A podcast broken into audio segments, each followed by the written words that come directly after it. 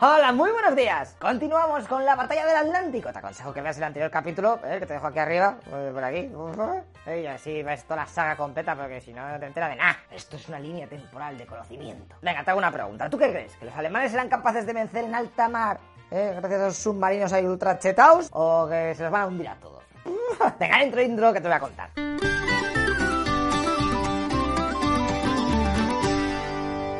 Nos habíamos quedado con los alemanes tirando sus submarinos más hacia la zona americana para alcanzar a los mercantes que iban a Gran Bretaña, que por aquí, en aquellas horas todavía no tenían escolta. Pues muy bien, acabamos de llegar a la cuarta tabla. Junio del 41 a diciembre del 41. El mapa se ensancha. Con este nuevo plan alemán, los británicos estaban más indefensos. Así que pidieron ayuda a los estadounidenses. Estos en aquel momento eran neutrales, hasta que a finales del 41, con toda la movida de Pearl Harbor, ya se meten a jugar. Pero de vez en cuando hacían pequeñas concesiones a sus colegas de los Fish and Chips. Y en esas que el presidente Roosevelt va y extiende la zona de seguridad panamericana. Esto no era otra cosa que unas líneas que habían dibujado en el mapa en 1939 a modo de escudo del continente americano para que no le salpicase toda la movida que había en, Europa, ¿eh? O la Segunda Guerra Mundial, que por eso para vosotros. No, a los americanos nos dejáis en paz. Y se suponía que dentro de esa línea, pues no valía matarse. Era como casa. Pues vale, ahora los del tío Sam han aumentado a fuego esa zona, colocándola casi en medio de Islandia, ahí para abajo. Recordad que Islandia había sido invadida por los británicos en la Operación Ford, ya te conté, y desde allí mandaban muchos de sus recursos. De esta manera los yanquis les echaban un cable, y si atacaban los submarinos más al oeste, podría significar que Estados Unidos declarase la guerra a.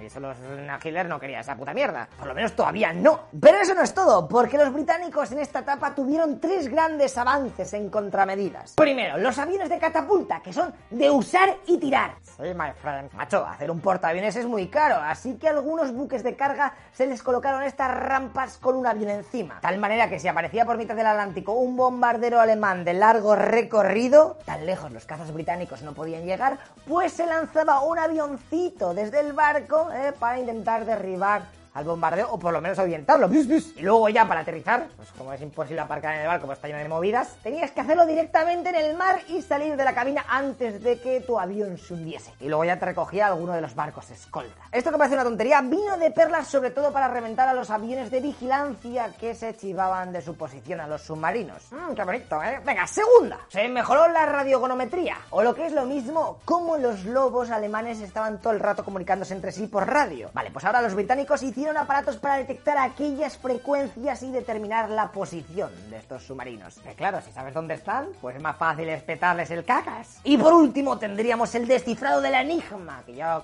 conocéis el vídeo de Turing. ¿eh?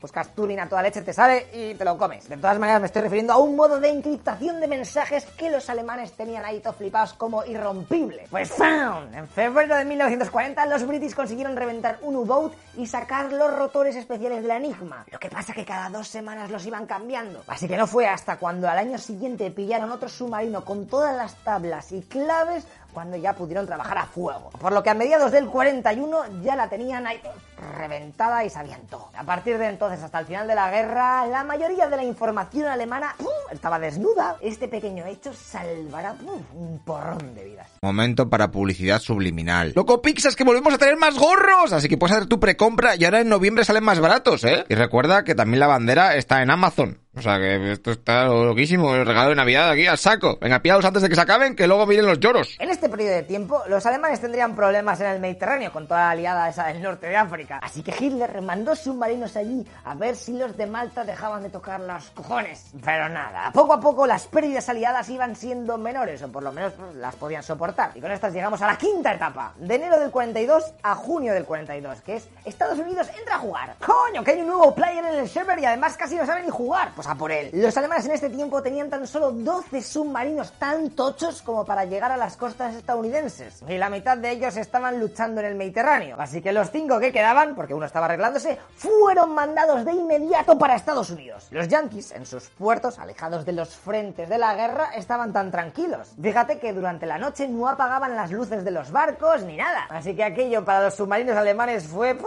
easy peasy. Fíjate, ¿eh? como te he dicho, fueron tan solo cinco submarinos durante durante menos de un mes y hundieron casi 400 barcos. Date cuenta que los americanos no tenían tantos barcos como para cubrir esas pérdidas y Gran Bretaña tuvo que prestarles escoltas para proteger a sus propios convoys.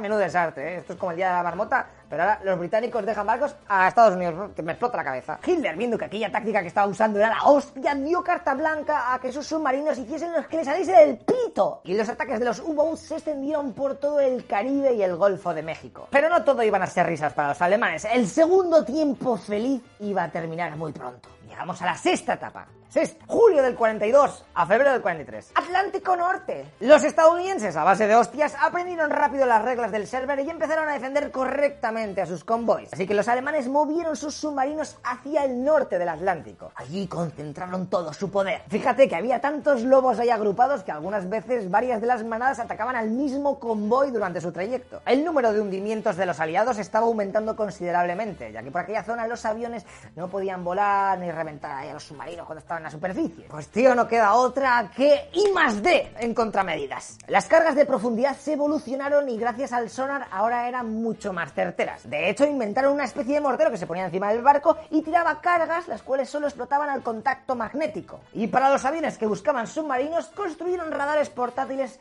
que podían subir a bordo eh, para que tuviesen más efectividad, sobre todo por la noche, que es cuando los pilotos no veían una mierda. De hecho, también se les puso abajo del fuselaje unos focazos ahí del horror para ver si de verdad eso era un submarino no. Así que si estabas en un submarino alemán tomando el fresco, recargando las baterías y tal en la superficie, y de repente un avión te iluminaba con un foco, que sepas que tenías de media unos 25 segundos para entrar rápidamente, chamar de cotillas y volver a sumergirte o te iban a llover hostias como panes. Esto para los alemanes era una jodienda, porque normalmente durante la noche es cuando estaban más seguros y podían subir a la superficie. Pero claro, ahora les habían jodido todo el invento. Además de que la tripulación no podía escuchar a los aviones ahí sobrevolables, porque entre el motor ahí, las olas y tal...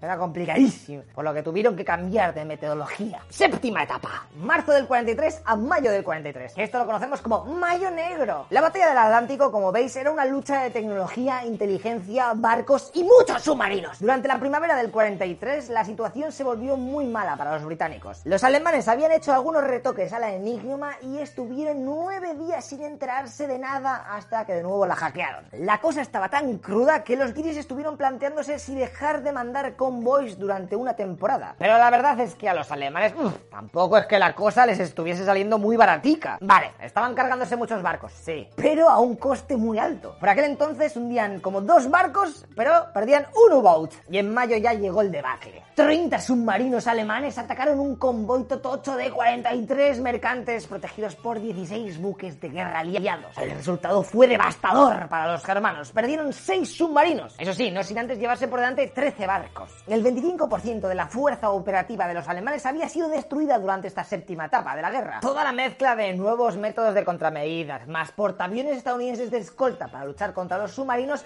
estaban mermando a los alemanes.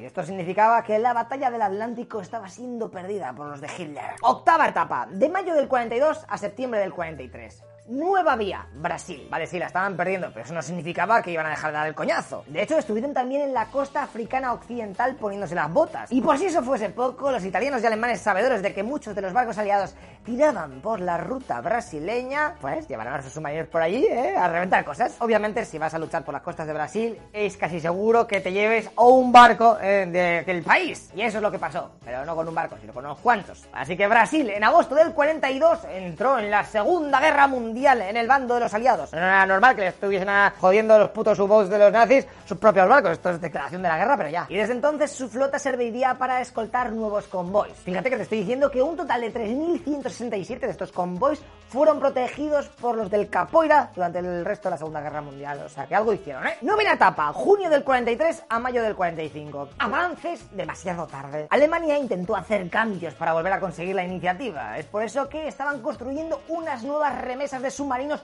con potencia antiaérea, detector de radares, mejores torpedos y señuelos. Pero antes de que saliesen del horno, el resto de los submarinos alemanes seguían atacando, pero aquello era un desastre.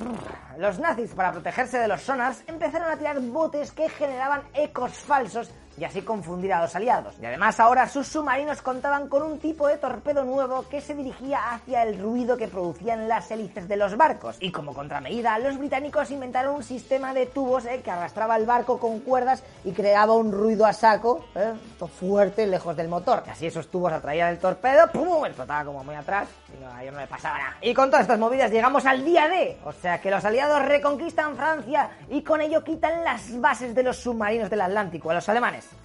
Madre mía, esto es de fin, de, de Décima etapa, últimas acciones. Ya con la guerra con los días contados, los alemanes metieron sus últimos hacks, como los submarinos eléctricos de corto alcance, que eran más rápidos que las corbetas aliadas, pero que tan solo tenían seis en funcionamiento. La partida se acababa para los nazis, y con el fin de la Segunda Guerra Mundial, los submarinos alemanes se fueron entregando a los aliados. Te cuenta que estos recibieron un total de 174 ahí en plan nos rendimos. Ya que no sabes qué hicieron con estos subboats, ¿eh? con todos estos submarinos, eh, los aliados. ¿Crees que los van a reciclar o se los van a quedar ellos? ¿Les van a pintar ahí su bandera de, mira, puesto ahora es británico este submarino, o ahora es soviético, ahora es estadounidense?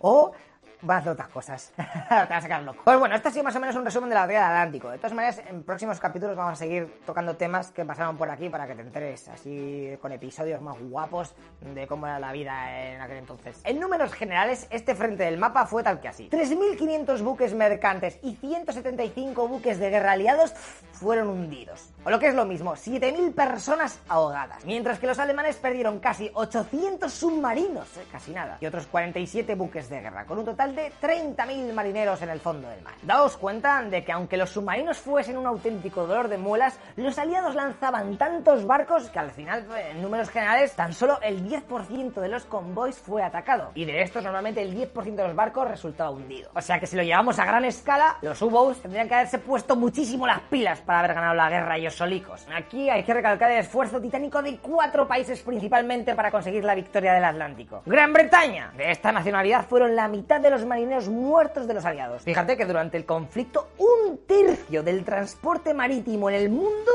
era británico. Estados Unidos, que cuando entraron en el conflicto se pusieron a hacer barcos mercantes como si no hubiese mañana. 2.700 que hicieron así, a Egis. Canadá, mira, ¿eh? Tenían 38 buques de alta mar al comienzo de la guerra. Pues bien, acabaron la Segunda Guerra Mundial te he dicho 38, con 400. Y Noruega, que antes de la guerra este país tenía la cuarta flota mercante más grande y moderna del mundo. De hecho, los nazis cuando invadieron este país pusieron a un títere a gobernar la zona que hizo un llamamiento masivo eh, para que regresaran a su país todos los barcos eh, que estaban por la zona. O fíjate, si estáis muy lejos, pues podéis ir directamente a un puerto alemán, que ahora son colegas, pero de buen rollo, ¿eh? Obviamente la mayoría de los barcos noruegos dijeron, ni de Blas de Lezo, chaval, y decidieron entregarse directamente a los aliados. La mitad de ellos, unos 700, acabaron como casa para peces en el fondo del mar. En fin, ¿cuántas almas habrá en el fondo del mar por la puta codicia humana? Y para que entendáis un poco mejor cómo era la vida de estos lobos de mar, en el siguiente episodio os voy a contar la historia de uno de los comandantes alemanes de submarinos más condecorados de la Segunda Guerra Mundial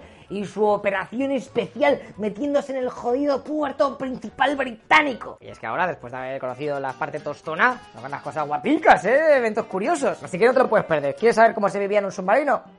Pues al siguiente vídeo que te vas. ¡Hasta luego, lo que!